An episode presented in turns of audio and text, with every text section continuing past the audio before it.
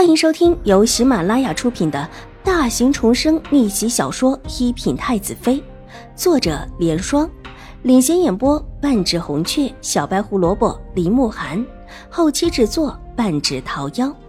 喜欢宫斗宅斗的你千万不要错过哟，赶紧订阅吧！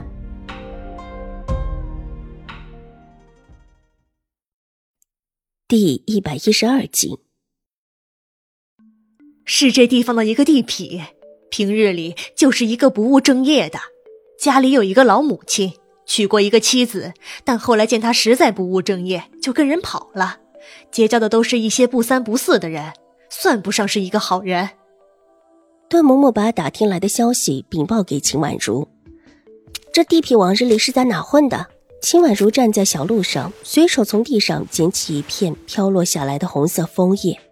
看着枫叶中一个破碎的叶洞，淡淡的问道：“听说就在这左右几个村上混，在这几个村上混的还不错，四里八乡的人都知道他，在庄子上还有些面子。”段嬷嬷是个仔细的人，之前叫人打听的时候便已经做好了秦婉如问这些话的准备。不在江州城里混，没在江州城里，江州城里的地痞不少。他这么一个还混不上号的地痞，还不如在自己这块地面上混着。原本也就是不饿死罢了，但这几天突然阔绰了起来。段嬷嬷皱了皱眉头，她这一边一说也觉得有问题。什么时候的事情啊？秦婉如扬眉，粉嫩的小脸上露出了淡淡的笑意，心里明白应当就是了。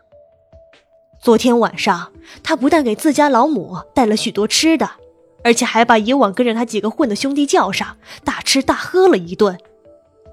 段某某经过的事也不少，虽然秦婉如在问，但是在答的时候，还是品出了许多的意思来。二小姐，这个地痞是不是有什么问题？怎么水小姐正巧要在这里待嫁，他就带了许多钱回来，请一些不务正业的人大吃大喝？这是想干什么？这种事不禁想，越想越觉得怀疑。我原本只是想看看，这个敢在人群里挑别人把污水泼到将军府的人是什么样的人。段嬷嬷，你说要不要告诉祖母？秦婉如咬了咬小小的阴唇，一副很为难的样子，一张稚气的小脸都纠结了起来，煞是怜人。手中的枫叶摇了摇，细眯起了眼睛。这事。还是先别告诉老夫人，老奴再让人盯着她，一定不会让她在那天生事的。段嬷嬷想了想，在事情还没有真实的明晰之前，段嬷嬷觉得还是不要惊动老夫人为好。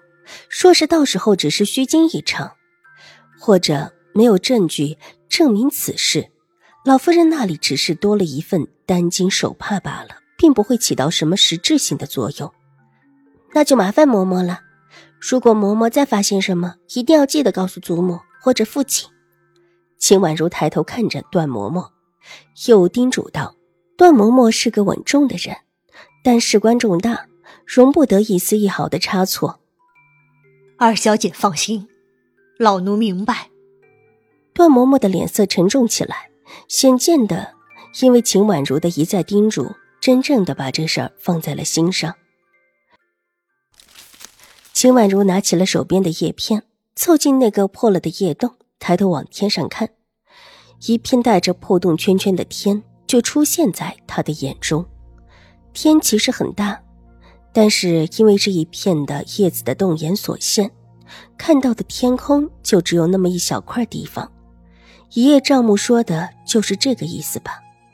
唇角微微挑起，弯出一丝冰冷的弧度，在这个地方。这账目的又岂是自己？和段嬷嬷把话说妥当了，秦婉如也就没有多停留，就进屋去向水若兰辞行。之后便带着清月回了静心庵，准备静心的等着段嬷嬷的消息。他和段嬷嬷都没有提到敌视，但两个人的心里都明白，这事如果有变故，必然有敌视的手笔在里面。接下来的几日，秦婉如过得都很平静。上午的时候，先去明秋师太处学习医术；下午再去陪老夫人闲话聊天，让老夫人散心。有了上一世的底子在，学什么都是事半功倍。明秋师太看看其他教起来都不难，就跳过了一些基础之术，直接教他针灸之术了。没几日时间，秦婉如手上已是密密麻麻的扎了好多针灸的小口子，特别是虎口那一片，那处最是简单，扎起来也方便。只是初学之时手生，把那双白嫩嫩的小手扎得都红肿了起来。老夫人心疼的差一点强制秦婉如不学了，无奈秦婉如心意已定，一双手肿得像个馒头似的也忍了下来，每每还笑颜如花，竟是一点也不叫苦。老夫人只能无奈的不能说什么。好在除了开始扎的几针位置不准之外，秦婉如接下来扎的基本上都很顺利，手上的肿也在最初高高的馒头样，慢慢的消了下来。再加上明秋师太替他配制的消肿的药，消肿的效果很好。时间一晃便过去了几天。这一日的下午，秦婉如陪着老夫人说了一会儿话之后，才从老夫人处出来，就看到段嬷嬷匆匆而来，就停下了脚步。二小姐，段嬷嬷走得很急，而且走得满头大汗。看到秦婉如小小的身子挡在院门口，急忙停下，一边抹汗一边道：“莫名的，他已经把秦婉如当成了主心骨。”嬷嬷可是出事了？看到段嬷嬷脸上的汗渍，秦婉如对她招了招手，然后转身走到一边，对着跟过来的段嬷嬷低声的问道：“二小姐真的出事了，就是您之前叮嘱老奴要老奴留心的事。”段嬷嬷的脸色有一些虚白的跟过来，神色也不太好看。